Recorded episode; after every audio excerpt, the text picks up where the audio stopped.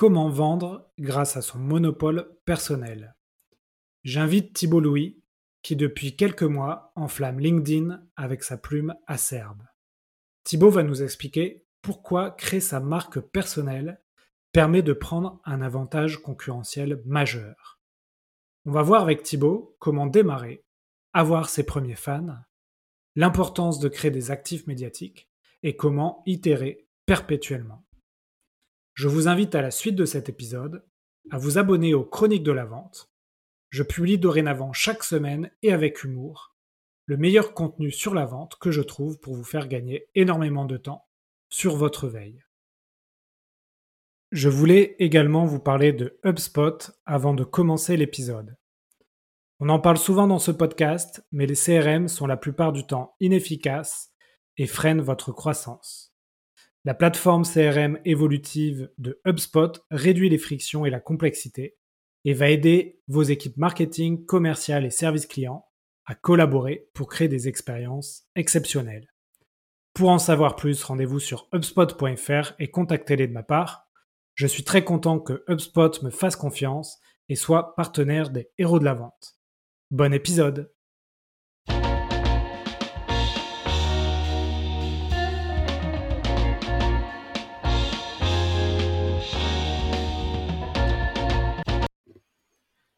Bonjour à tous, bienvenue sur un nouvel épisode Les héros de la vente. Aujourd'hui j'ai le plaisir d'accueillir Thibault Louis. Thibault, bonjour. Salut alors Thibaut, euh, tu vas te présenter aux auditeurs, mais avant ça, je, voulais expliquer un peu le contexte de notre rendez-vous. Moi, depuis, euh, depuis euh, un mois environ, je, vois tes posts, tes posts de LinkedIn. Alors, je crois que j'étais même pas dans ton premier réseau, mais je sais pas pourquoi l'algorithme LinkedIn m'envoie m'envoie tes posts tous les jours. C'est souvent des posts rigolos, clivants, et j'ai l'impression que ça te donne une, que tu as réussi à avoir une visibilité là les derniers mois. Est-ce que avant de te présenter, peut-être tu peux nous dire deux trois mots sur sur ça?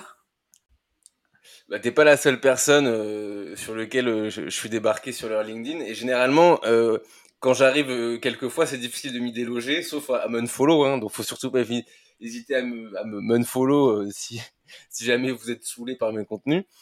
Donc je me présente Thibault Louis. J'ai 28 ans. Je suis entrepreneur. Et euh, donc comment je fais de l'argent? Principalement donc en, accompagnant les, dirigeants de boîtes B2B à prendre la parole sur LinkedIn dans une logique d'acquisition.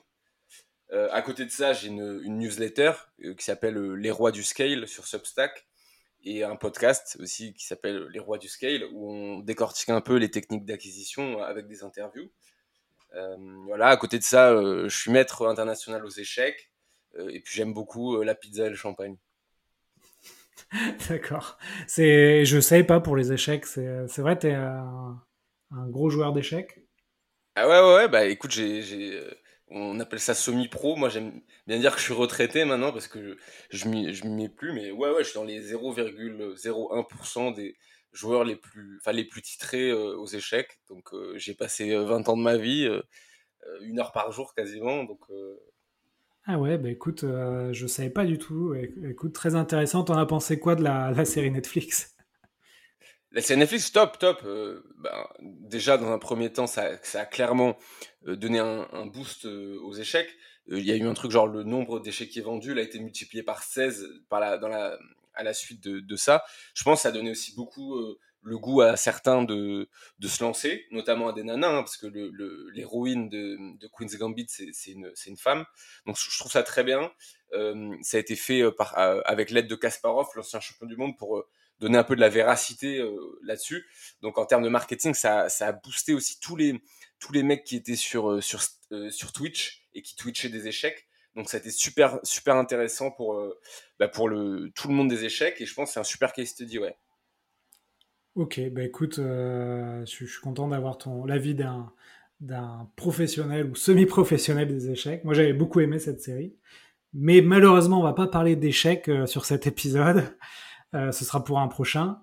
Aujourd'hui, on va parler d'un autre sujet, et mais je, je, je, repose ma question du coup, Thibaut, avant d'introduire le sujet du jour.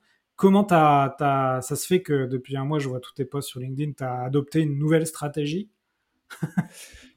Alors, déjà, euh, bah déjà, je pense que j'ai beaucoup gagné en visibilité. récemment. tu vois, quand tes posts, ils passent de, je sais pas, 60 likes ou 70 likes, qui est déjà pas mal, à une moyenne de quasiment 200, bah, en fait, tu triples ton reach, donc la visibilité.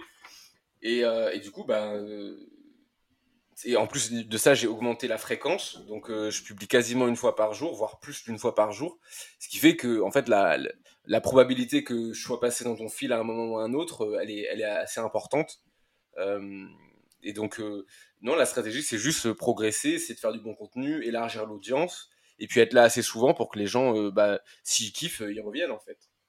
Ouais. Donc, donc, faire du bon contenu, de la valeur ajoutée, très régulièrement, une à avoir plus d'une fois par jour.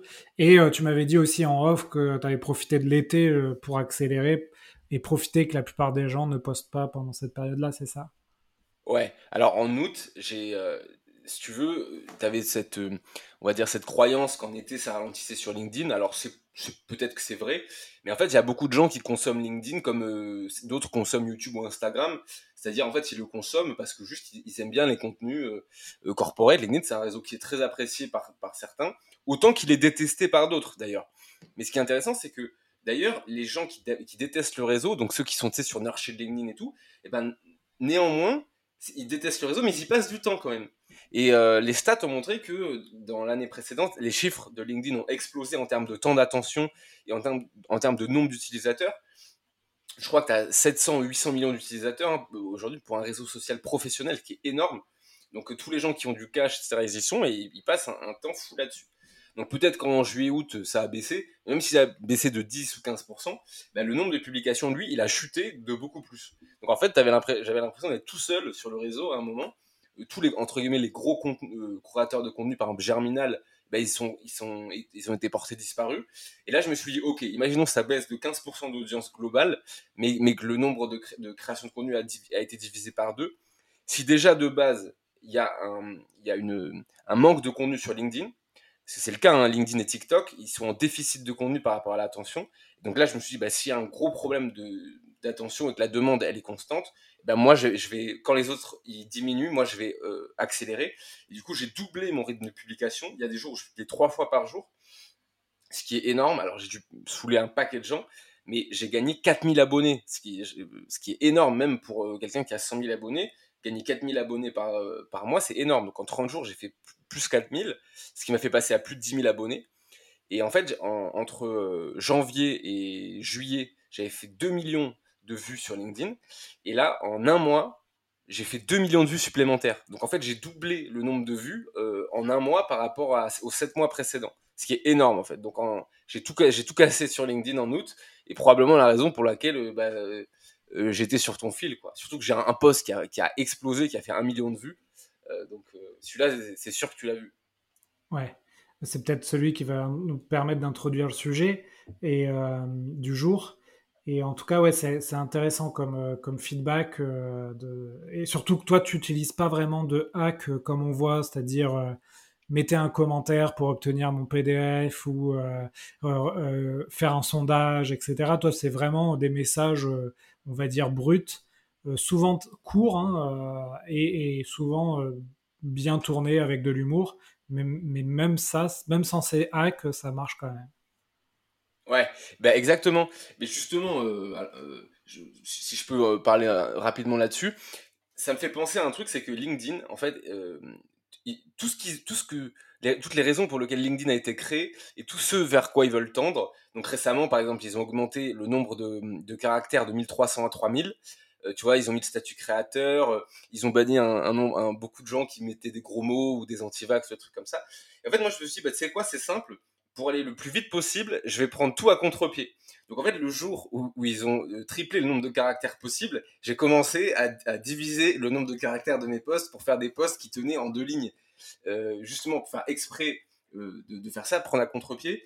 Et plus les gens mettaient des contenus corporate, et plus moi je mettais des contenus genre des mèmes ou des blagues. Et je me suis dit, je vais prendre tout le monde à contre-pied, et ça va forcément créer une audience, alors peut-être minoritaire dans un premier temps, qui va être un peu tu vois, qui va être un peu prise de court, mais qui va apprécier cette, euh, tu vois, cette prise d'initiative. Bon, je n'étais pas le premier, hein, Grégoire Gambato, par exemple, ou, d'autres euh, avaient, tu vois, ce, ton un peu euh, désinvolte. Sauf que, tu vois, avec les mêmes, cette petite touche d'humour supplémentaire, bah, je pense que ça a créé pas mal de, love là-dessus. Et, donc, ouais, la stratégie, bah, c'est en fait faire aller à, l'encontre de tout ce, qui, tout ce qui se faisait, quoi. Ouais, c'est, j'avais vu une vidéo il y a un an de Gary Vaynerchuk, qui est un peu le gourou des, des réseaux sociaux aux États-Unis. Et il disait il y a un an, euh, aujourd'hui, euh, si vous voulez euh, cartonner sur les réseaux, sociaux, réseaux sociaux, allez sur LinkedIn, allez sur TikTok. Donc il parlait principalement de ces deux réseaux sociaux, justement parce que tu avais peu de personnes qui, qui, créent du contenu. Et j'ai l'impression qu'un an après, c'est toujours d'actualité, même si peut-être qu'il y a un peu moins de place qu'il y a un an, mais j'ai l'impression qu'il y a encore beaucoup de, choses et de place à faire sur LinkedIn et TikTok, c'est pas encore trop saturé euh, par de la pub euh, comme sur Instagram ou Facebook ou YouTube. Donc, euh, donc c'est un bon message pour commencer notre podcast. Ouais. Bah, sur le, ce que tu dis sur ce qu'a ce qu'a dit Gary Vee, alors complètement, j'ai partagé une vidéo là-dessus. Un journaliste lui avait dit What's the biggest mistake people do about LinkedIn? Et Gary Vee répond Underestimating it. Il explique en effet qu'il bah, y a un gros déficit et qu'en fait tu peux avoir 150 abonnés et faire un post à, à, à, 200 likes en fait. Tu peux faire plus de likes que, que d'abonnés, tu peux faire des posts à 50 000 vues même avec 150 abonnés, c'est possible. Euh, parce que oui, il y, y, a une grosse traction et c'est toujours le cas. Donc tu me dis, est-ce qu'il y a encore la place? Il y a complètement la place. Là, je discutais avec des gens tout à l'heure. Tu vois, c'est un, donc c'est un gamin, il, lance une marque de, de skate euh, écolo, tu vois, et local, etc. Il dit, ouais, mais est-ce que c'est la place pour LinkedIn? Je lui dis, mais carrément, T'imagines s'il y a un mec qui commence à parler de skate sur LinkedIn, déjà il va être tout seul, donc il récolte tous les bénéfices. Et il y a énormément de, sujets sur lesquels il n'y a pas de leader d'opinion identifié. Tu vois, si on donne un sujet et qu'on dit qui est le leader sur LinkedIn, bah, si on n'arrive pas à répondre à cette question, c'est qu'il y a la place. Par exemple, prenons la nutrition. Est-ce qu'il y a un leader sur LinkedIn? Bah, Pour moi, non. Euh, donc il y a de la place sur la nutrition. Est-ce qu'il y a un leader santé? Non. Est-ce qu'il y a un médecin euh, leader? Toujours pas. Et en fait, il y a probablement 90% des sujets, aujourd'hui, il n'y a pas de leader d'opinion. Et ces sujets, ils attendent juste, genre, euh, le boss de ce sujet-là pour prendre toute la place sur LinkedIn et tout éclater, en fait. Donc la place, elle est énorme. Ok, ben écoute, très intéressant. C'était une bonne intro pour le podcast. Donc nous, aujourd'hui, ce qu'on va traiter comme sujet, et ça, on va sans doute pouvoir parler de LinkedIn, hein, bien sûr, c'est comment vendre grâce au monopole personnel. Alors, là aussi, un peu de contexte. Moi, je t'ai contacté justement suite à un post, un de tes posts sur LinkedIn, je te connaissais pas, où tu parles justement de ce, concept de monopole personnel. Donc, est-ce que tu peux nous expliquer déjà ce que c'est le monopole personnel et pourquoi tu, as choisi euh, ce sujet euh, aujourd'hui? Ouais, alors le monopole personnel, c'est euh, assez compliqué de le définir, mais les gens vont comprendre au fur et à mesure. Je dirais que le monopole personnel, c'est la capacité euh, d'échapper à la compétition en créant un marché d'une seule personne. C'est-à-dire qu'en fait, euh, si les gens vous suivent ou achètent ce que vous faites, ils vont pas acheter votre produit, ils vont acheter vous, parce que euh, parce qu'en fait vous avez le monopole sur eux. Donc prenons un exemple, mon coiffeur Henri. Moi, je alors j'ai tellement de problèmes avec les coiffeurs et que le jour où je suis tombé sur quelqu'un qui m'a réussi une coupe, et ben je me suis dit, je vais plus jamais euh, me faire couper les, cheveux par quelqu'un d'autre que par cette personne. Il se trouve que c'est Henri. Et Henri, il habite pas du tout dans la ville où je suis, donc euh, limite à un moment, je me suis demandé si j'allais pas prendre le train juste pour me faire couper les cheveux. Et ben Henri a un monopole personnel mondial sur moi. Euh, c'est que il, a, malgré tous les coiffeurs qui existent dans le monde entier, et ben moi, j'irai juste chez Henri. Et sauf que ça, ça peut être le cas pour tout. Ça peut être le cas si vous achetez des œuvres d'art, si vous achetez des boissons, etc. Sauf que c'est pas, euh, vous achetez pas le produit, vous achetez la personne. Donc ça, c'est pour ça qu'on parle de monopole personnel. Euh, et en fait, c'est très très utile en entrepreneuriat parce que euh, si vous arrivez à créer ce monopole personnel sur une petite fraction de votre marché, c'est bien vous allez avoir beaucoup de récurrence et des gens qui vont vous acheter, qui vont vous acheter cher, qui vont vous acheter bien, et du coup vous allez réduire la dépendance à la compétition en fait. Ouais. Alors dans, ce que tu dis, il y a plein de, plein de sujets. Euh, j'avais vu notamment un sujet, euh, c'est un peu la, théorie ou le concept des 1000, 1000 euh, fans. Je pense que tu peux aussi, ça marche aussi avec 100. C'est-à-dire que quand tu arrives à avoir 1000 personnes qui te suivent, ou, on va dire 100 personnes qui sont fans de toi, en fait, tout, est, tout est possible. Tu peux monétiser des produits, des services, vendre des choses. En fait, c'est aussi peut-être derrière ce monopole personnel l'idée de créer une communauté. Alors nous, on est des entrepreneurs un peu du web, donc on veut créer des communautés sur les réseaux sociaux, les newsletters, etc. Mais quand tu parles d'Henri, j'imagine c'est des communautés qui sont plus euh, locales, mais ça reste des communautés. Euh, on peut appeler ça des communautés aussi, quoi. Ouais. Euh, oui, oui. Alors, donc le les communautés, c'est, disons que c'est un peu moins mon sujet, mais il y a de ça. alors moi, j'ai toujours eu un peu de difficulté à, bien saisir la distinction entre audience et communauté. Euh, je pense qu'il y a des gens bah, sur, sur, ça que tu peux que tu peux inviter par exemple Arthur Aubeuf de Time for the Planet qui est hyper fort sur la communauté sur ce qu'il a réussi à créer avec Time for the Planet euh, ouais donc sur euh, sur ça sur la théorie des 1000 fans donc, donc, très bon concept la théorie des, des 1000 fans c'est donc une théorie de Kevin Kelly et cette théorie elle a été reprise par les deux entrepreneurs Anderson et Horowitz avec la théorie des 100 fans en fait qui t'explique qu'aujourd'hui tu as un chiffre pour être indépendant financièrement. En France, je, suppose que bon, bah, si tu as une famille avec deux, gamins, euh, euh, imaginons que tu n'habites pas à Paris, mais je sais pas, ça doit être peut-être 50 000, 60 000 euros, peut-être moins en fait. Euh, peut-être que c'est 30 000 euros. Ça dépend fait, les gens aussi. Ouais, bah oui, bien sûr, ça dépend des gens, tout à fait. Mais disons qu'il y a un chiffre, tout le monde a un chiffre global où, il estime qu'il peut vivre de manière indépendante financièrement. Bah, en fait, ensuite, tu divises par le nombre de fans. Donc, Kevin Kelly te dit que si c'est 1000 fans, bon, bah, si c'est 30 000 euros, euh, et ben, il suffit que ces 1000 fans te donnent 30 euros par an. Et du coup, bah, tu as de quoi vivre et de vivre de ton activité. Par exemple, je sais pas, si tu crées des peintures, et ben, tu peux, par exemple, proposer aux gens un abonnement euh, pour voir des peintures exclusives pour 30 euros. Et si tu as 1000, 1000 fans, bah, ça suffit. Et Under Horowitz disait en 2021, avec euh, le web, etc., bah, c'est beaucoup plus avec la force d'achat des gens, tu as besoin plutôt de 100 fans, 100 fans qui, qui peuvent être aussi des entreprises qui vont donc du coup multiplier ce, ce chiffre et aussi parce que étrangement bah, il y a certaines choses qui sont de moins en moins chères euh, comme euh, tu vois l'accès à la nourriture ou autre par rapport à la théorie de Kevin Kelly qui est probablement dans les, dans les années 90 ou même, euh, tu vois, les technologies no-code, les sites internet, font qu'en fait, aujourd'hui, avec 15 euros, tu peux faire énormément de choses. Tu peux plier sur LinkedIn, tu peux plier sur Insta. Euh, tu, tu, vois, avec, euh, je sais pas, 30 euros de budget, tu peux faire des vidéos YouTube qui claquent.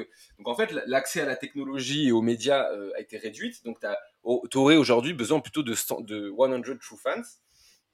Et, et oui, et du coup, ces gens, bah, si tu as un monopole personnel sur eux, comme Henri, et bah, du coup, il suffit qu'Henri, il ait, je sais pas, 100 clients comme moi, et puis son salon, il, peut vivre, en fait.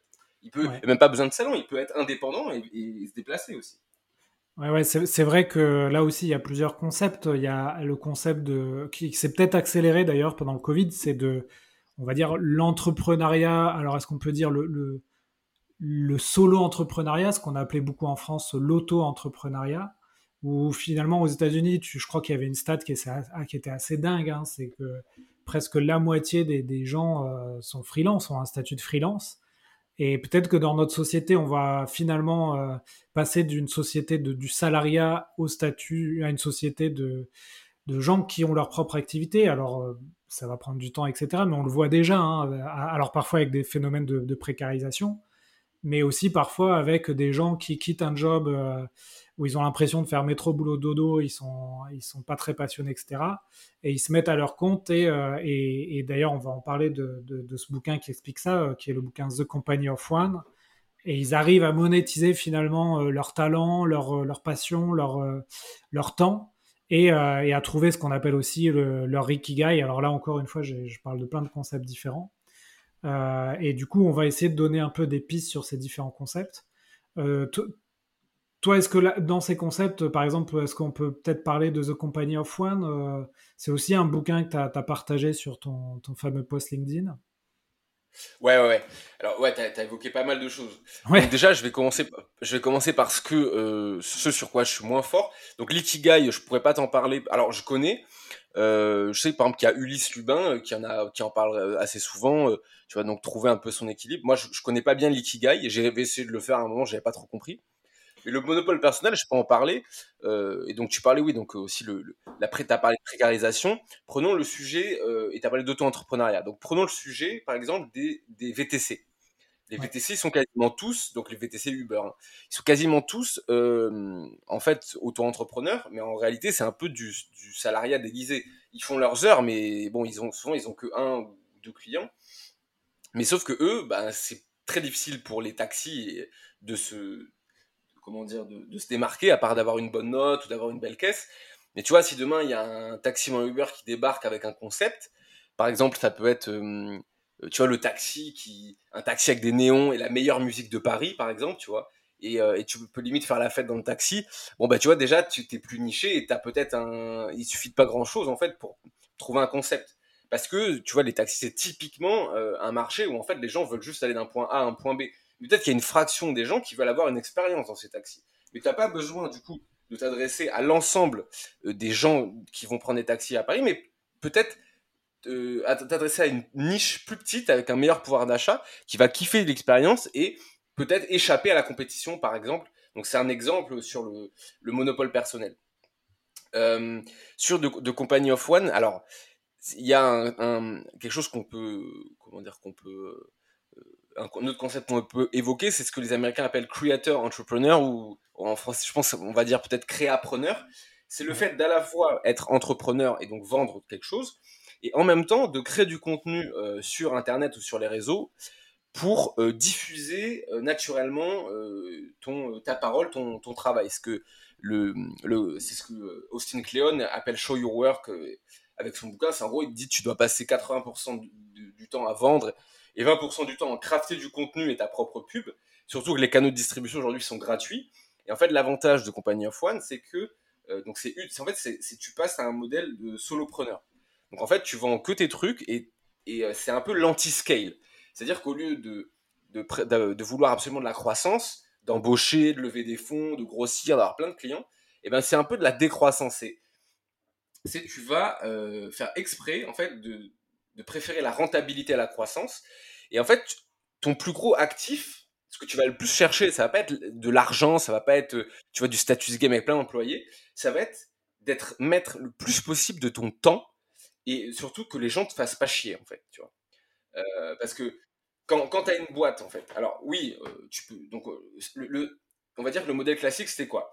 Je lance mon truc. Dès que je commence à faire du chiffre d'affaires, j'embauche. Ensuite, j'embauche, je grossis de plus en plus, j'embauche de plus en plus. Et du coup, les problèmes aussi deviennent de plus en plus gros. Parce qu'à un moment, bah, si tu as 15 employés, en fait, on appelle ça PME, mais 15 employés, tu dois dire tu vas faire 1 million de CA, 1 million et demi de CA minimum, en fonction de ce que tu. Donc c'est déjà énorme, tu dois avoir des comptables, tu dois avoir des trucs tu as tous les clients, tu as des risques de procès. Et, enfin, et en fait, il y a beaucoup de gens, ils sont comme ça, et du coup, ils ont, ils ont zéro temps, ils sont esclaves, entre guillemets, de, bah, de leurs employés et de, de, leurs clients. Et, euh, et, en fait, le but de Company of One, c'est de déscaler tout ça, d'être tout seul, et de préférer une rentabilité maximum en termes d'argent et en termes de temps, et de surtout pas grossir, en fait. Les, le, le, l'ennemi de, de Company of One, c'est le, le, scale, c'est la croissance. Et en fait, tu te rends compte. Dis-moi, dis-moi.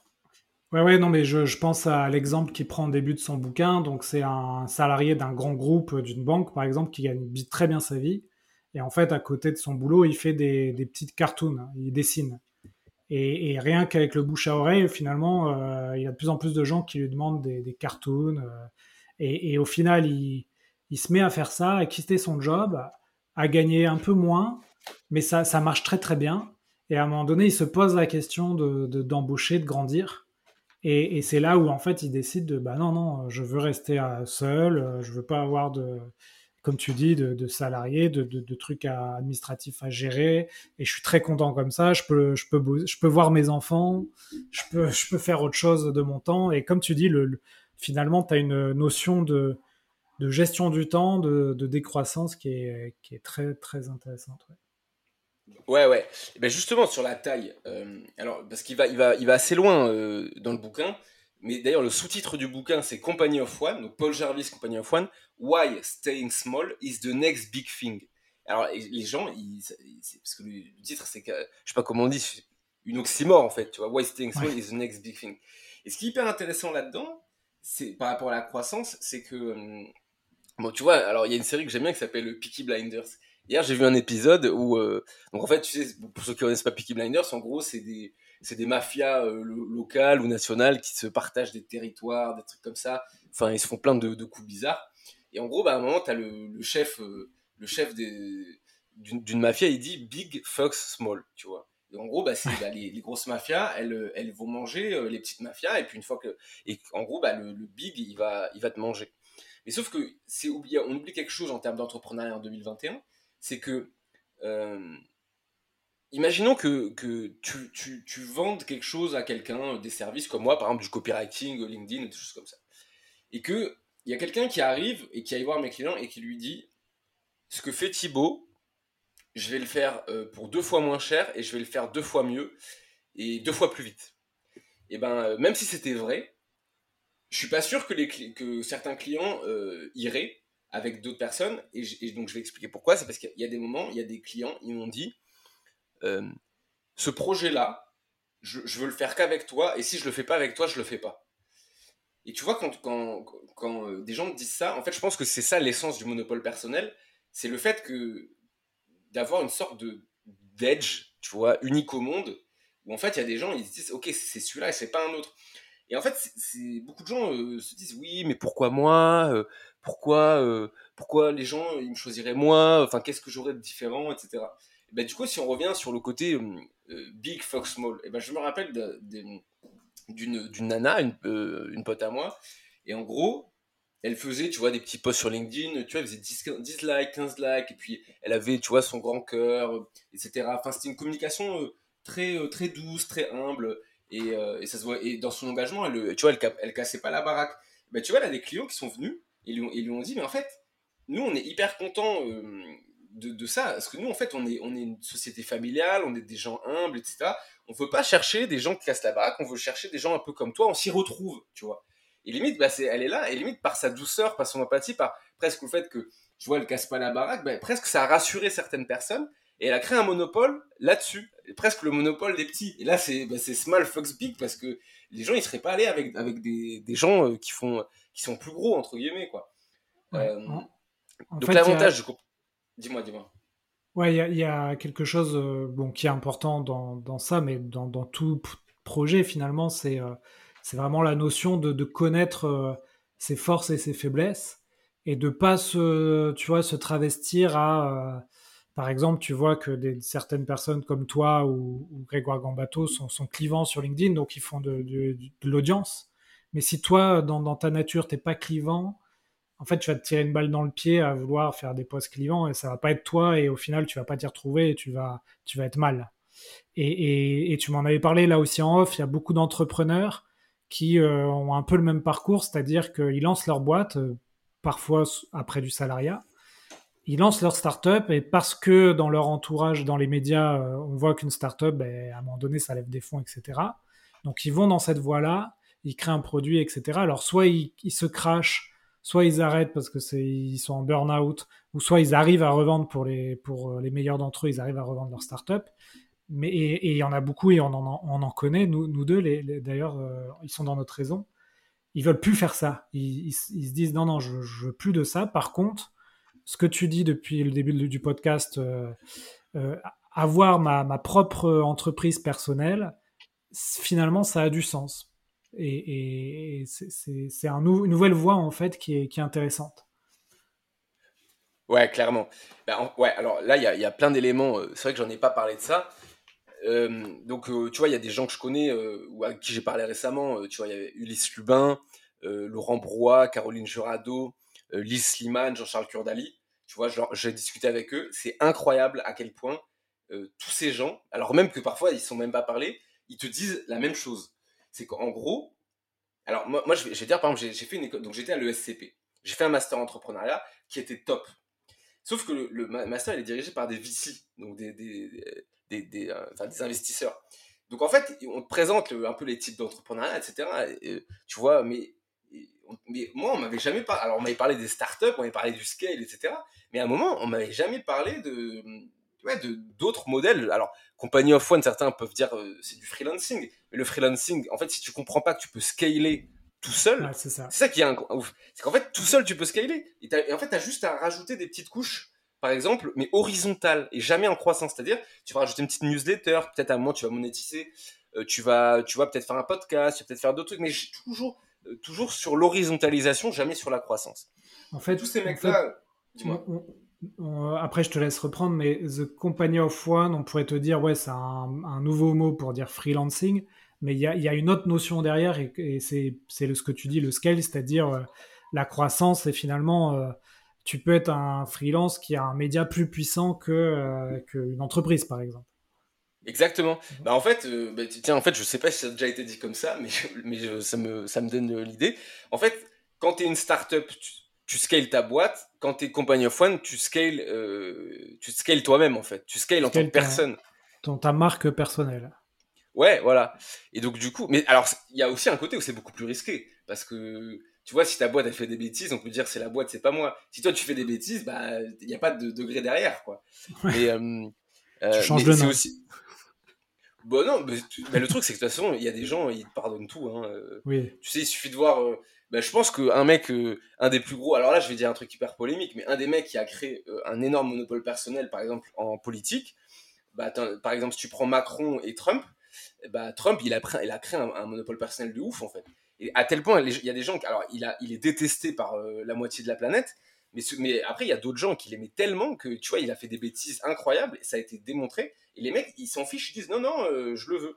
Et euh, tu vois, alors c'est moi, je, donc je me dédouane complètement. Hein. c'est pas, c'est un mec que je j'aime pas, j'aime pas du tout, etc. Mais si tu le regardes en termes de monopole personnel, il a créé un truc qui est cool. Macron aussi a fait ça en, quelque sorte avec, euh, tu vois, le. Oui, il a pas de parti derrière. Il a, il a créé un parti de toutes pièces et en fait, les gens ont voté sur sur sa marque personnelle, pas tellement sur un parti qui n'existait pas euh, un an avant. Quoi. Bah exactement. Si, si, demain lui il part, imaginons il démissionne d'En Marche et il se retire de la politique, bah je suis pas sûr que le parti il reste en fait.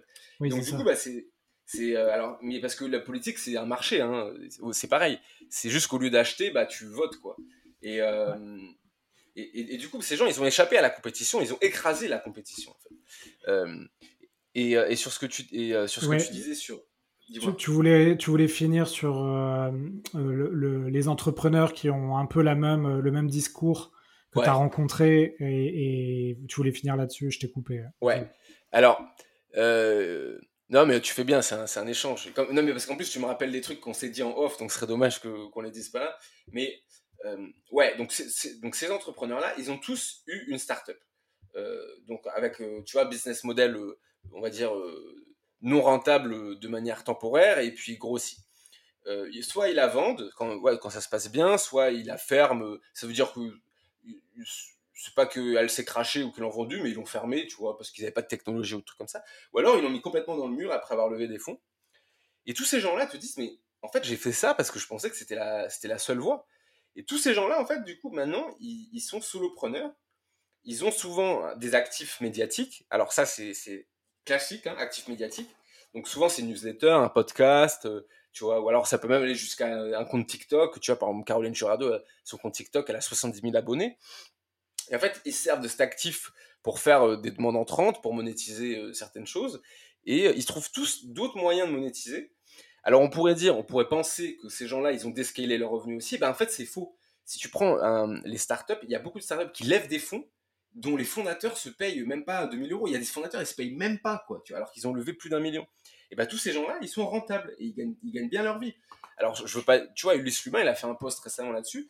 Il m'a dit, j'ai juste besoin d'identifier de combien j'ai besoin et ensuite qu'il y ait plus d'argent qui rentre que d'argent qui sort, tu vois.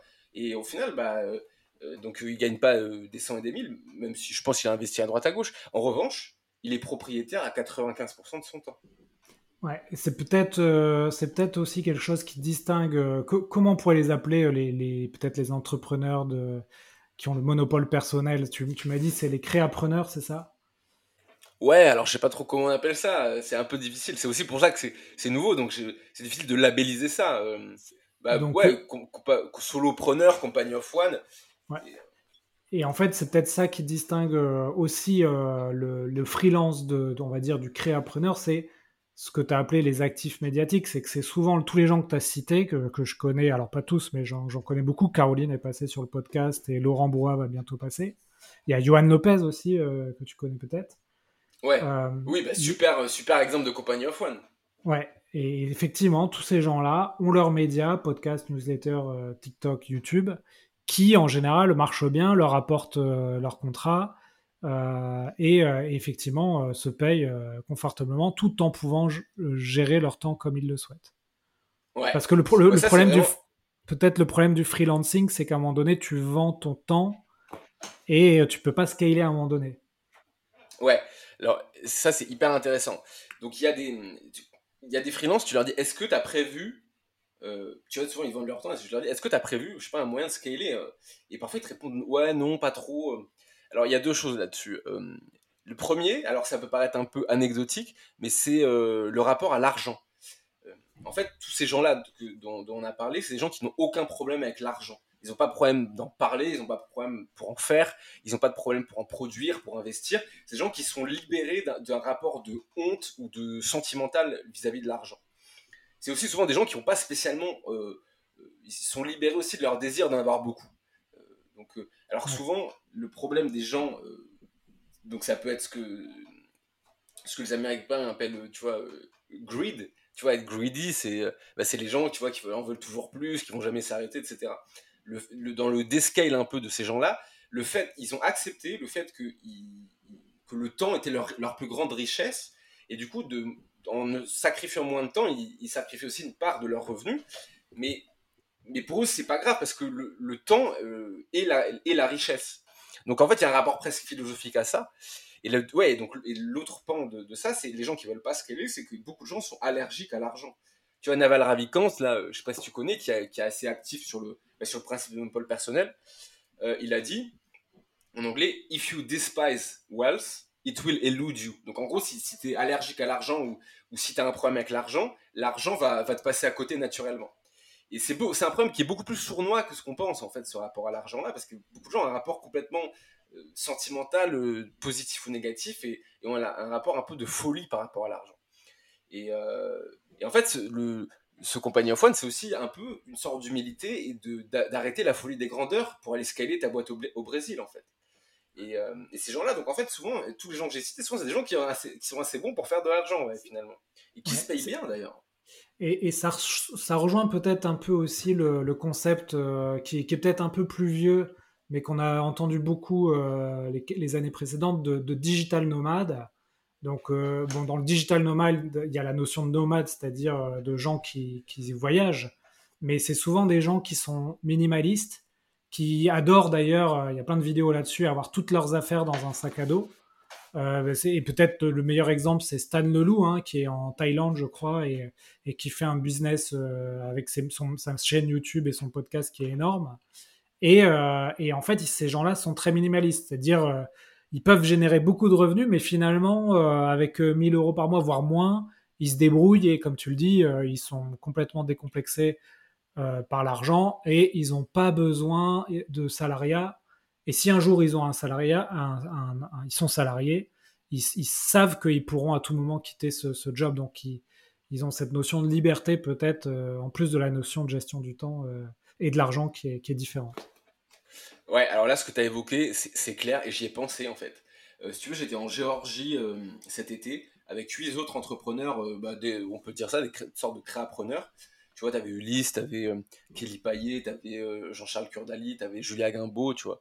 Et en fait, tous ces gens-là, ils ont, ils ont, il y a quand même une, ils ont quand même un point commun, c'est que c'est vrai que c'est, c'est plus, ils sont, ils sont, en fait, ils sont plus dans le status game, tu vois c'est plus trop les possessions. Alors tu vois ce que je veux dire, ça va faire un peu babos, euh, euh, tu vois. Euh, mais il y a ce côté-là de, de, de c'est des gens qui, sont qui ont, sont maîtres de leur temps, qui, qui connaissent beaucoup de choses et, ils s'en foutent quoi. Tu vois, personne fait le personne fait le caïd.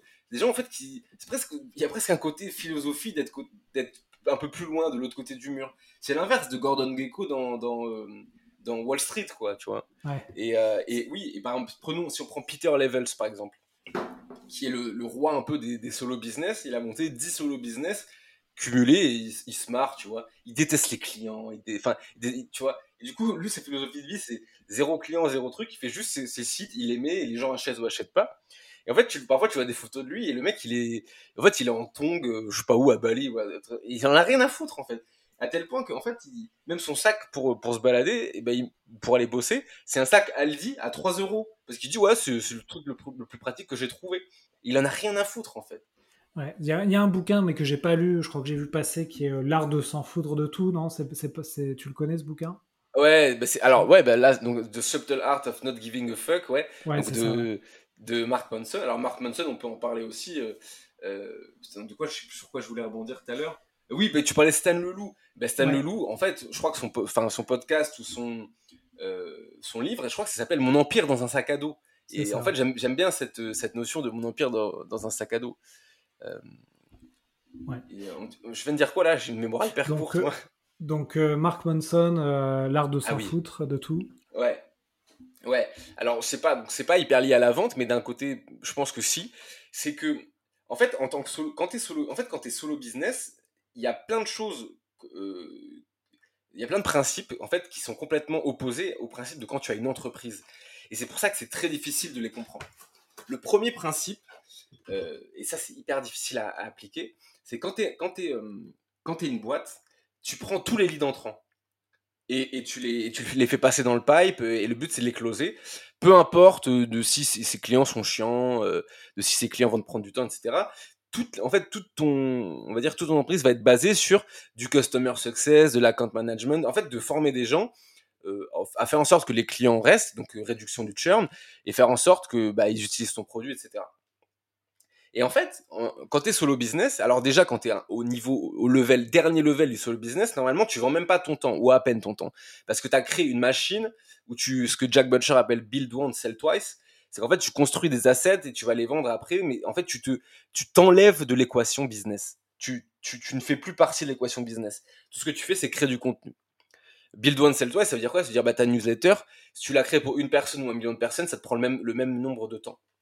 Et, euh, en fait, quand tu es une personne, au, bah, au début, t'as pas intérêt à dire oui à tout. Alors au tout début peut-être, mais plus tu vas scaler, plus tu vas avoir un actif de crédibilité et plus tu vas devoir refuser des clients et garder que les clients euh, un peu à étiquette qui t'amènent de l'argent et surtout qui t'amènent du plaisir aussi. Faut pas oublier cette notion de plaisir et refuser tout ce qui te fait chier. Et euh, moi je pense et du coup bah, on parlait de Mark Manson et Mark Manson il a écrit un article qui s'appelle euh, Fuck Yes or No. Et en gros c'est une, une, théorie. Alors tu peux l'utiliser en business mais tu peux aussi l'utiliser en amour. c'est en gros, si, si tu as un choix à faire, si c'est pas un grand fuck yes, bah c'est un non, tu vois. Par exemple, tu vois, est-ce que ce mec ou cette nana, euh, elle me plaît? Bon, Tu vois, tu dis, bon, bah, elle, elle me fait tourner, elle me fait poireauter. Bon, bah, ok, bah, c'est pas fuck yes pour elle, bah, ok, tant pis, bah, dégage, tu vois. Et bah, pour les clients, c'est pareil. Est-ce que c'est un fuck yes de travailler avec cette personne? Bah, si c'est oui, allez, on y va, tu vois. Et donc, Mark Manson, et je pense qu'il a, il a fait un parallèle pas mal dans l'art subtil de, de, s'en foutre. Bah, en fait, c'est, c'est en gros, euh, bah, si c'est pas fuck yes, donc si en gros c'est pas, euh, je suis pas euh, content, je suis pas excité de faire ça, bah c'est non. Et puis je m'en fous quoi. Tu vois, c'est ça euh, l'art subtil de s'en foutre. Ouais, très, très intéressant. c'est un, peu la, nonchalance du, du, solopreneur. ça me fait penser aussi, encore une fois, à Gary Vee. Hein. Tu, tu, vois que le gars, il crée du contenu principalement. Il fait des conférences, des, il, fait des vidéos, etc. Mais en fait, le business, euh, l'opérationnel, c'est son équipe euh, qui la gère, quoi. Lui, finalement, il, est juste là à gérer du contenu et à créer, à parler, en fait. Et euh, c'est un empire qu'il a créé à son nom, en fait, puisque ces boîtes s'appellent, c'est à chaque fois son nom, Vayner et quelque chose, Vayner Media, Vayner Wine, etc. Ouais, oui, oui, bah en fait, c'est un, c'est, euh, j'aime bien dire, le, le, le, monopole personnel, le personal branding, c'est un actif immatériel euh, euh, sur les comptes de ton entreprise. tu prends Elon Musk, par exemple, qui a un, un, monopole personnel très fort, par exemple sur Twitter, où tu vois, il est très crypto, les mêmes, tu vois, les fusées, et ben, il y a des gens, ils achètent Tesla parce que c'est Elon Musk, en fait. Et, ouais, et puis, tu as l'action qui, qui descend ou qui monte parce qu'Elon Musk a fait un tweet. Ça, c'est fou. Ouais, et, ouais, parce que c'est un actif, c'est un actif énorme. Donc, euh, donc là-dessus, euh, là-dessus, c'est incroyable. Mais je pense que du coup, euh, on peut, parce que peut-être qu'il y a des gens, ils, vont écouter le podcast, ils vont se dire bon, c'est bien gentil le monopole personnel, mais comment on le construit en fait? C'est quoi Comment on commence? Comment tu voilà, tu, tu dis ok, c'est bon, je veux développer mon monopole personnel. Comment tu, tu passes de, de 0 à 1 Ouais, ouais, ouais. Alors, alors clairement donc ça, ça a été théorisé, euh, on va dire, par plusieurs personnes. Donc il y a Naval Ravikant, euh, David Perel, Jack Butcher. Et en gros, les Américains, ils disent the, goal of personal monopoly is to be yourself at scale. Donc en fait, c'est être, être presque plus toi que tu n'es toi. C'est-à-dire, en fait, si, bah, si t'es moi j'aime bien dire, par exemple, je dis beaucoup de gros mots et j'en ai dit, j'en ai déjà dit des gros mots. J'en ai dit cinq déjà dans ce podcast, euh, sans me demander la permission. Et ben, ben en fait, quand je crée du contenu, je dis des gros mots parce que parfois je je peux pas dire autre chose que dire ce putain de truc ou ce parce que je le dirais comme ça. Et ben si tu veux le dire comme ça, dis-le comme ça. Mais sauf qu'il y a des gens ils disent pas de gros mots. Et tu disais donc ouais, tu parles de Grégoire Gambato, donc Grégoire Gambato, euh, il est clivant et toi tu fais aussi des posts clivants. Moi, dans toute ma vie, j'ai été clivant, en fait. Je veux dire, quand j'étais à l'école ou dans les écoles, un truc comme ça, il y avait toujours une partie qui disait, ouais, Thibault Louis, c'est un enfoiré. Et d'autres gens qui disaient, non, t'inquiète, il est hyper sympa, tu vois. Mais je pouvais pas m'empêcher, que ce soit en classe, avec les profs, etc., d'être toujours le, gamin euh, qui la ramène et, d'être clivant. Parce que je sais pas, j'aime bien appuyer sur les boutons des gens. Euh, j'en sais rien, en fait. Je ne saurais pas expliquer. Donc, en fait, c'est dans, mon ADN d'être un, un casse-couille, tu vois. Et ben du coup, je le, vu que sur LinkedIn, je le suis et ça marche, mais en fait, je le fais pas parce que ça marche. Je le fais parce que c'est moi. Et euh, mais il y a des gens, ça va les rendre, ça doit les rendre fous de se dire c'est qui ce cinglé? Mais de toute façon, euh, je, suis un, je, suis un tout petit peu cinglé, donc ben, si t'es cinglé, faut l'être. Et il y a des gens, ils adorent ça, tu vois. En fait, ça, ça, te permet aussi de, de, revenir au premier principe de Mark Manson, c'est-à-dire choisir tes clients. Finalement, les, les gens qui vont te solliciter, c'est des gens qui aiment bien ton ton, ce que tu fais, et donc tu vas avoir plaisir à collaborer avec eux. Et si jamais tu fais quelque chose qui est pas toi, ou tu te travestis, ou tu es un peu plus peut-être corporate, ben là tu vas finir par bosser avec des gens finalement qui vont vouloir te vous voyez, qui, et ça va pas te correspondre, et, et tu seras pas heureux. Exact, bah exactement. C'est ça, les Américains ils disent euh, you, you, create content to attract like-minded folks. Donc en fait c'est ça. Like-minded folks, donc c'est ton audience. Et dans cette partie d'audience, bah, tu as des gens qui vont mettre un billet à un moment et ça devient tes clients en fait. Donc euh, la théorie de, Naval Ravikant pour construire le monopole personnel, c'est une intersection entre trois choses. C'est ce qu'il appelle la curiosité infinie, euh, deux, tes compétences, et trois, ta personnalité. Donc en fait, ta curiosité infinie, il faut que tu définisses, on va dire, entre deux et cinq sujets. Et ces sujets, des sujets sur lesquels tu es vraiment euh, balèze et euh, sur lesquels tu as une curiosité infinie. C'est des trucs que tu vois où tu peux lire 3 heures, 4 heures par jour, tu vas en discuter au restaurant avec tes potes, où tu es en fait passionné là-dessus. Et donc ça peut être plusieurs sujets. Ensuite, tu vas avoir tes compétences. Tes compétences, c'est quoi? C'est les, choses sur lesquelles tu vas pouvoir... Euh, euh, imaginons, on te met dans un auditoire devant, devant plein de personnes, et tu as zéro note, tu as zéro préparation, et tu dois commencer à parler d'un sujet, 30 minutes, et les gens, ils vont se dire, putain, il est balèze là-dessus. Et ben ça, c'est tes skills. Et, euh, et, c'est des choses souvent beaucoup plus, beaucoup plus cachées que ce qu'on pense, tu vois ça, peut être. Euh, euh, et, tout le monde en a en fait. Tout le monde en a. Et le troisième, c'est ta personnalité. C'est euh, bah, parler avec les mots que tu utilises. Donc, write like you talk, c'est utiliser les mêmes expressions. C'est être toi dans la même personne. C'est même plus qui tu es vraiment que ce que, tu laisses paraître. Et cette intersection-là te crée le monopole personnel. Ok, donc c'est ces trois choses curiosité, compétence, personnalité mais ça ressemble justement à ce qu'on disait au début, à, un peu à l'ikigai, hein, qui est euh, ce que vous aimez, euh, ce en quoi vous êtes doué, ce, ce dont le monde a besoin et euh, ce, que, ce pourquoi vous êtes payé. Donc passion, mission, vocation, profession. Donc tu vois, ça ressemble. Alors il y en a quatre là, mais. ouais. Alors en fait, donc l'ikigai, je connais pas bien, mais il y a un truc que j'ai compris, parce que parfois je parlais du monopole personnel, il y avait des mecs qui venaient et disaient Ouais, euh, c'est juste une autre façon de dire l'ikigai. Et en fait, j'ai regardé un peu l'ikigai, j'ai un peu regardé l'ikigai, tu vois. Et le truc, c'est que hum, y a une différence avec l'ikigai, c'est que l'ikigai part du principe que tu. Euh, donc, tu as dit sur ce, pourquoi vous êtes payé ou ce dont la société a besoin. Et, en fait, le monopole personnel, il y a un principe. Alors, Jack Butcher, il a bien dit dans, euh, dans une conférence, il a dit build distribution then build whatever the fuck you want. Donc en fait, c'est que c'est le monopole personnel. En fait, tu construis d'abord une audience. Et à partir de cette audience, des besoins et de tes itérations, tu vas construire quelque chose autour de ta marque personnelle. Euh, tu vois, tu vas un peu incarner ta, ta, ta, ta marque. Alors que l'ikigai, ce serait la société. Euh, bah, Est-ce que euh, tu, tu, sais, enfin, il faudrait qu'elle ait un besoin à un moment T. Sauf que la enfin, le business des, des bons entrepreneurs, des entrepreneurs visionnaires, c'est des gens qui créent des choses alors que même la société, c'est même pas qu'elle elle en a besoin en fait ouais, en fait, construire une audience, euh, je, suis, désolé, c'est la première.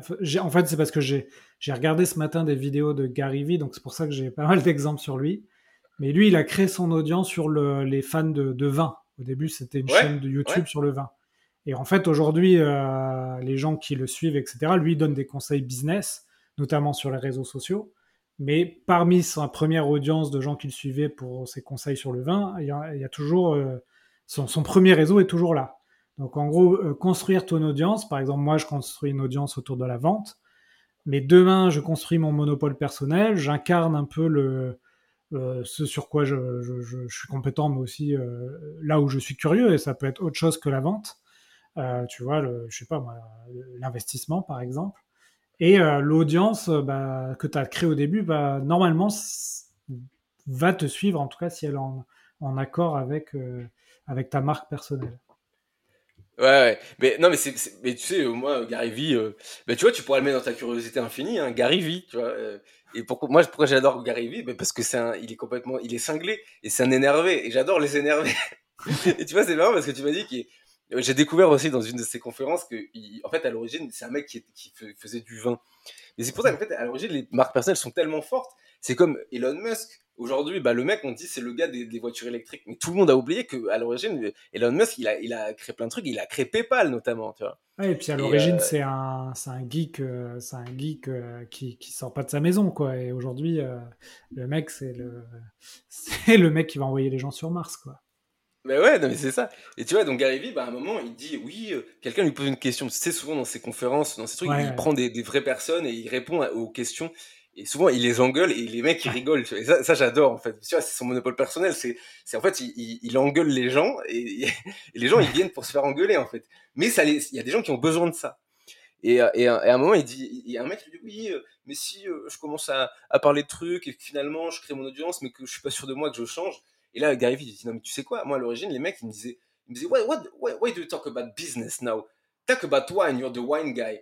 Et tu sais ce qu'il et là euh, Gary Vee il répond au mec Enfin, il, répond qu'il répond mec, il dit Vous savez ce que j'ai répondu au mec? Je bah devinez, bah, j'ai répondu fuck you, tu vois. Et puis j'ai continué mon truc.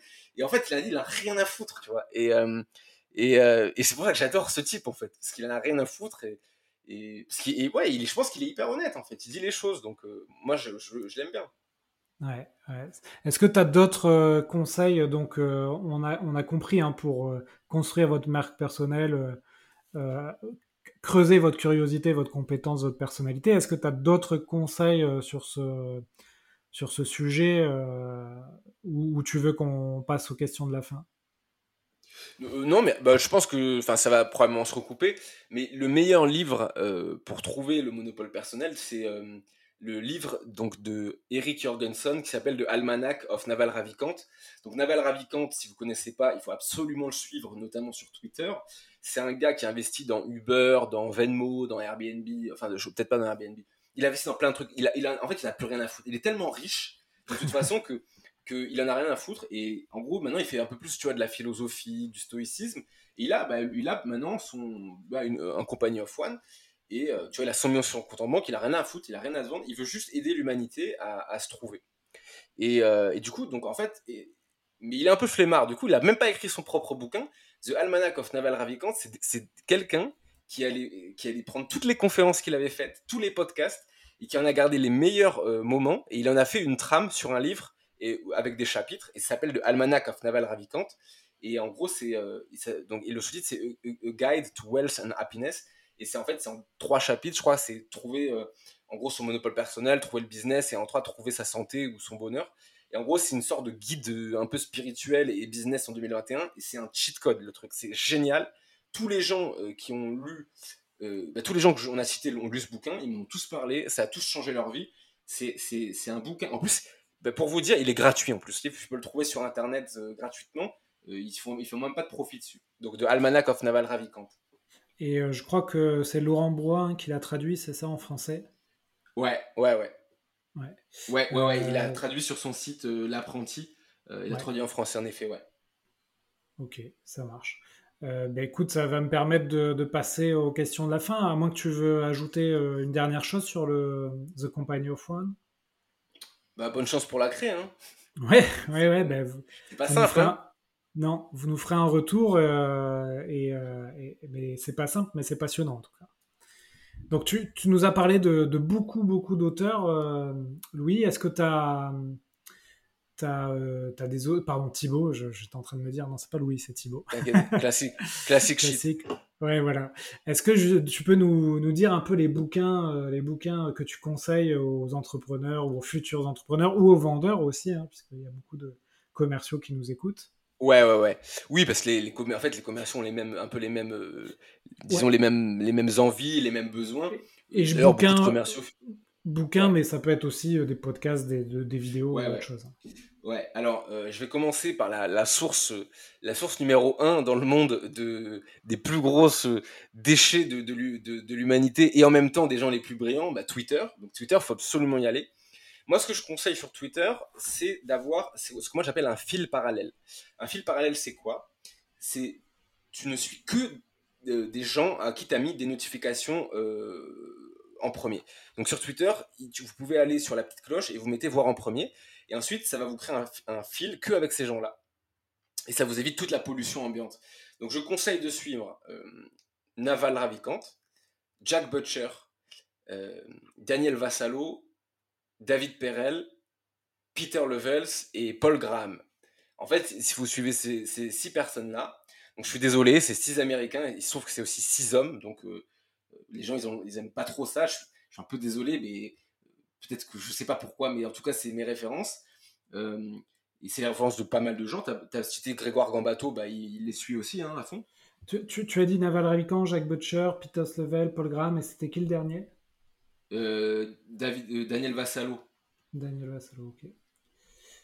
Et, euh, et, en gros, ces gens-là, alors c'est que des entrepreneurs, ils parlent de plein de choses, ils parlent du monopole personnel, ils parlent de la, des compagnies of one, ils parlent de, de, la distribution, de la création de contenu, de l'écriture, ils parlent de philosophie, ils sont très intelligents. Honnêtement, vous suivez ces gars-là sur Twitter, vous, suivez juste ce qu'ils disent, ça vous prend une demi-heure par jour, vous devenez 1% plus, plus smart tous les jours. Ils sont incroyables, ces gens-là.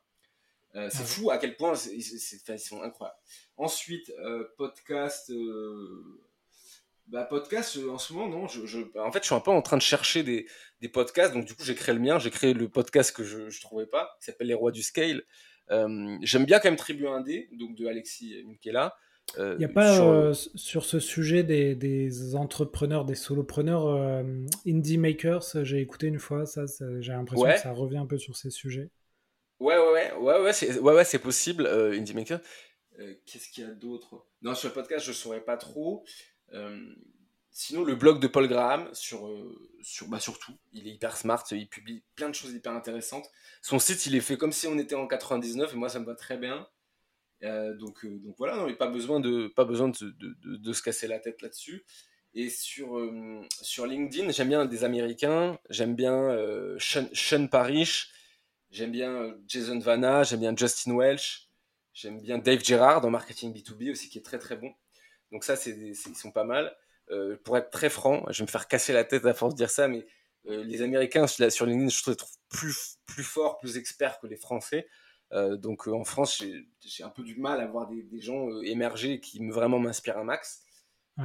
voilà. Et, en bouquin bah, de Company of One, de Paul Jarvis, Naval Ravikant de, Almanac of Naval de Eric Jorgenson. Euh, qu'est-ce qu'il y a d'autre? Il y a le. j'ai plus le nom en anglais, mais euh, Purple Co de Seth Godin. Qui, donc Seth Godin à suivre aussi. Et voilà, puis regarder les TEDx régulièrement, euh, notamment un TEDx qui a changé un peu ma vision, qui était de Originals Habits of. non, c'est quoi de Habits, The Unusual Habits of, of Creative Thinker de Adam Grant, enfin je me rappelle plus du nom.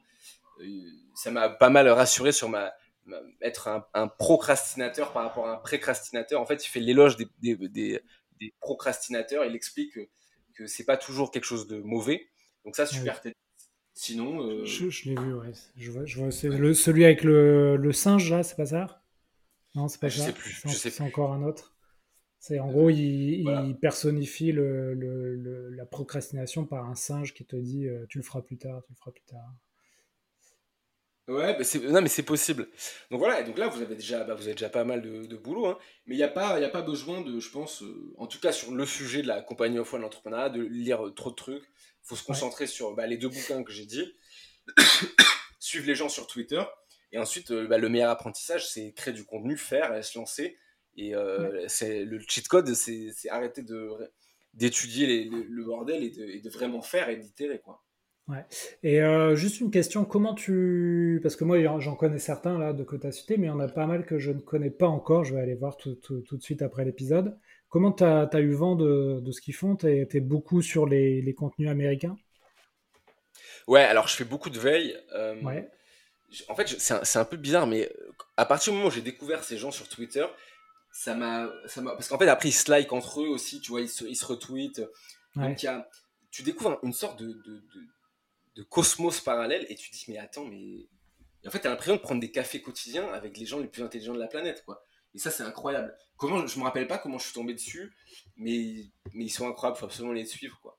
D'ailleurs euh, bah, pour être honnête avec vous euh, il y a énormément de gens que tu vois sur Twitter ou sur LinkedIn qui pompent euh, enfin qui ont les mêmes sources d'inspiration hein, j'imagine ouais. J'imagine. Et... Twitter, ouais, toi, c'est tu, tu, tu, suis ces gens-là? Est-ce que tu, tu postes aussi sur Twitter ou pas tellement? Bah non, et bah en fait non, je suis, je suis une, moi je suis une, alors je vais pas dire que je suis bon sur LinkedIn, mais disons que j'ai de l'attraction sur LinkedIn, mais sur Twitter et sur, sur Instagram, c'est, c'est zéro, mais parce que je suis mauvais, et tant mieux, enfin, et du coup je me concentre sur là où je suis un peu mieux, c'est, c'est LinkedIn, mais non, en créateur, moi Twitter c'est pour la veille, Instagram c'est, je sais même pas pourquoi c'est en fait, pour les potes quoi, et LinkedIn bah c'est, c'est une super traction, ouais. Ouais, parce que moi c'est pareil, Twitter, j'ai un peu, j'ai un peu du mal. Euh, mais bon, si tu dis qu'il y a beaucoup de, gens à suivre sur ces réseaux, euh, je vais, je m'y intéresser, ouais. Ouais, bah tu fais ta veille, une demi-heure par jour, ça suffit hein, sur Twitter, euh, sur le fil parallèle que tu t'es créé, c'est bon. Ouais, ouais. Et fil parallèle, tu peux redire, tu vas dans quel onglet, tu te rappelles Ou on tapera sur Google créer un... Non, non, ça n'existe pas, je crois que c'est moi qui ai monté le truc. En fait, tu vas sur Twitter. Sur la page profil Twitter, entre suivre et la photo du mec, tu vas avoir une petite cloche.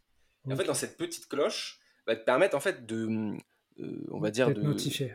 Voilà, de, en fait, de, savoir si tu vas être notifié rarement, souvent, ou, de recevoir des notifications.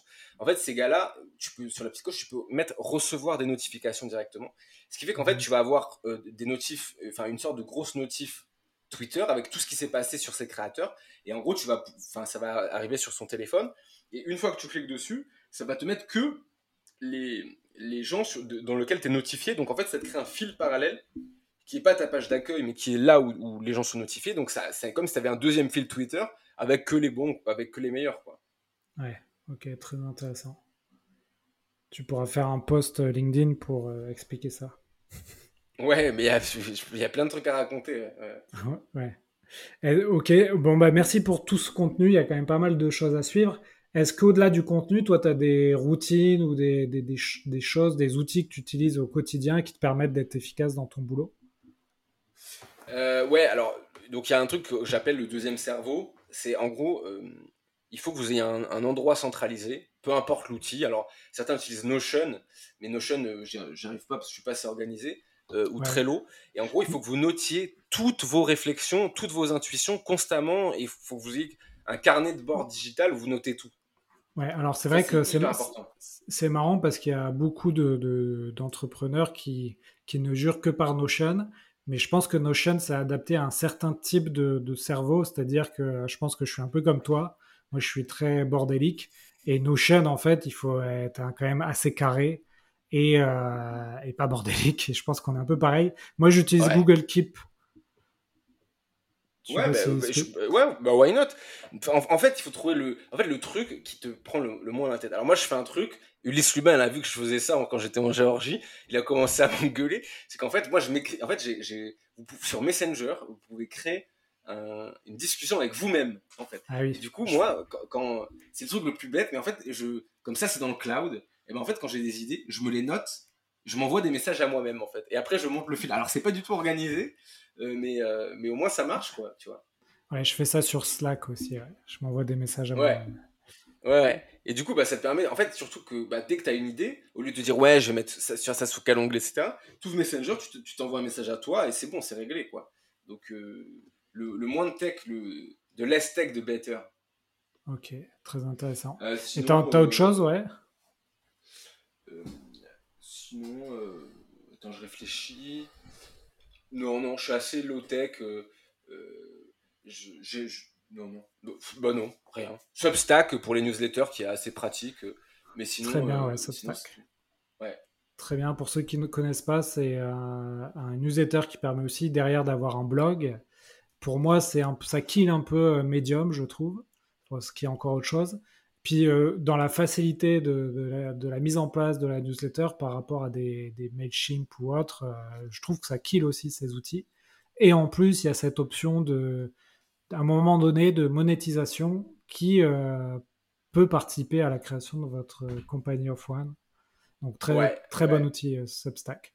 et, et là, tu vois, il y a des trucs à faire ce Substack aussi, parce que si tu tapes sur YouTube, je sais pas moi, comment fonctionne Substack en français, hein, tu as euh, deux, trois posts vidéo et bon, tu as du contenu en anglais, mais en français, tu n'as vraiment pas grand-chose. J'ai l'impression que c'est encore un peu sous le radar, euh, Substack. Ouais, ben, ouais ben justement, ben pour, pour, conclure, alors là, c'est une, de mes réflexions. c'est Alors, c'est un truc, c'est un, un, peu un gros mot, mais c'est ce qu'on appelle le SEO. Donc, le SEO, bah, je pense que tous les gens de la vente savent ce que c'est, Search Engine Optimization. C'est à quel point votre contenu, en fait, quand vous le créez, il va, il va pouvoir être trouvé dans les moteurs de recherche.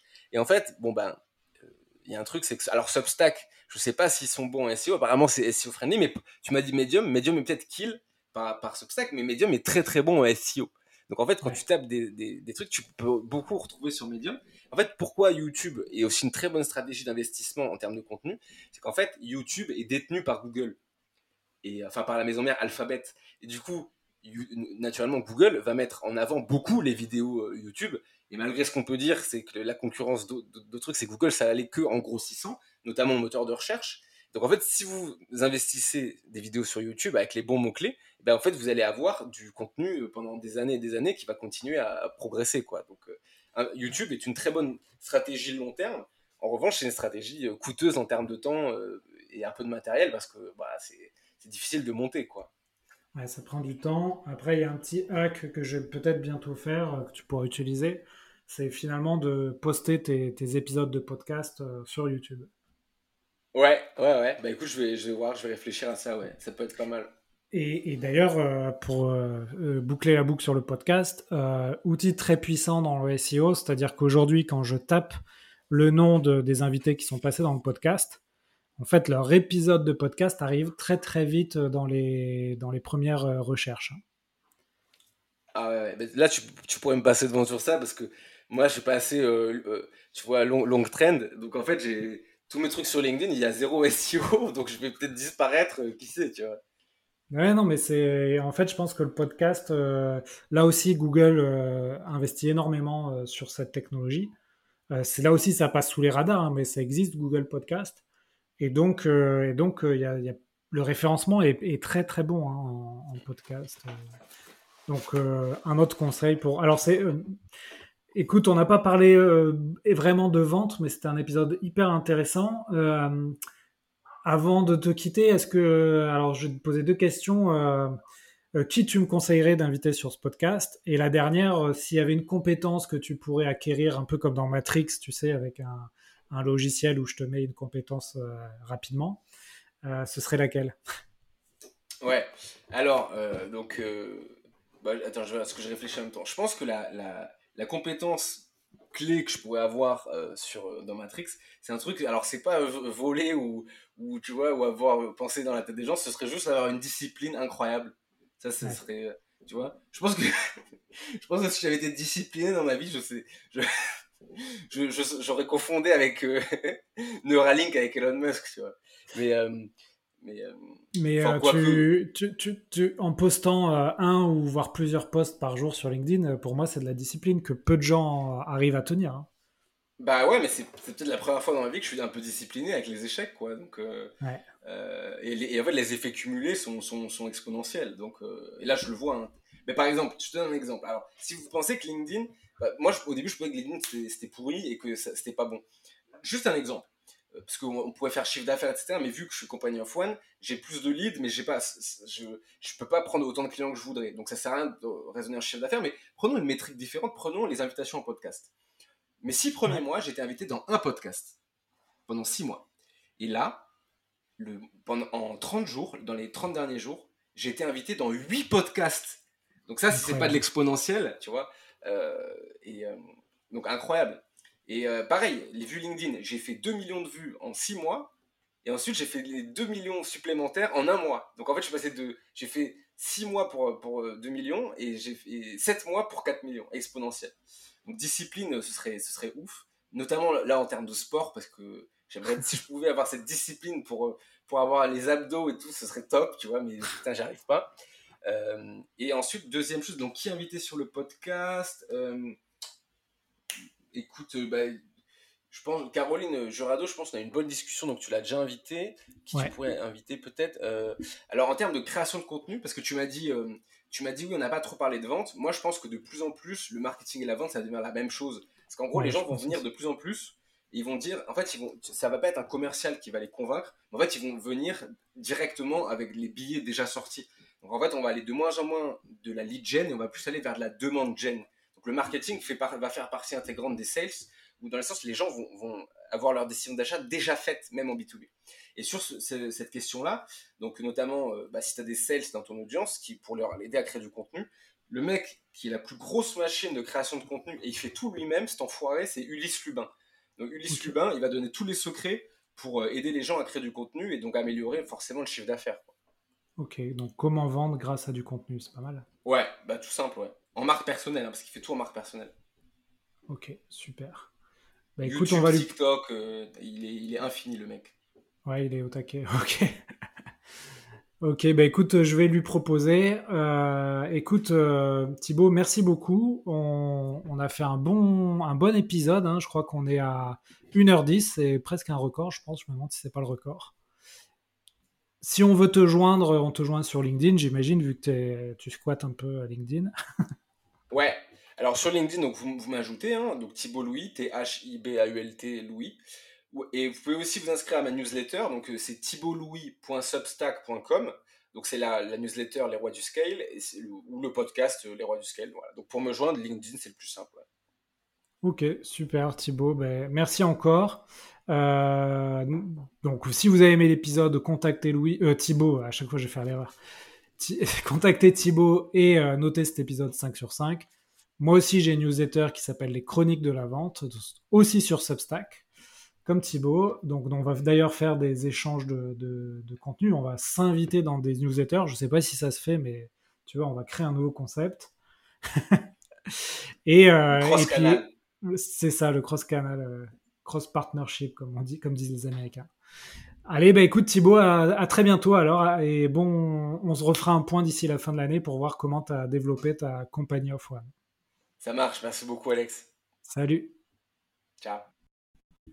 Voilà, j'espère que l'épisode vous a plu. Quelques infos avant de vous laisser. Donc, nous avons créé, en plus de la newsletter et du podcast, un TikTok sur la vente. Donc, vous tapez les héros de la vente sur TikTok, vous allez tomber dessus. J'espère que ça vous plaira. Nous avons aussi euh, travaillé pendant six mois pour sortir un playbook de vente. Je vous en ai parlé un peu en intro. Donc, c'est un guide de 50 pages qui répertorie tous les conseils que j'ai eus dans ce podcast pendant deux ans donc il y a un gros travail qui est fait là-dessus. On le vend 49 euros sur notre site internet vive.fr, vyfe.fr. Vous pouvez le télécharger, l'avoir en PDF, en Word, en, Google Doc, etc. Et surtout, je vous conseille de le, de le mettre à votre sauce, c'est-à-dire que vous allez pouvoir mettre vos, propres informations dans ce playbook et vous allez pouvoir le, le passer à vos collègues. Et ça va vous aider à faire des rendez-vous, à prospecter, à closer, à négocier. Donc voilà, j'espère que ça vous plaira. Euh, pour ceux qui ont écouté le podcast jusqu'ici, il y a un code promo, c'est VIFE20, donc V majuscule YFE20, et vous pourrez avoir un code promo, une remise de 20% sur le playbook. Voilà, c'est pour vous remercier d'avoir écouté jusqu'à la fin ce podcast. À bientôt tout le monde!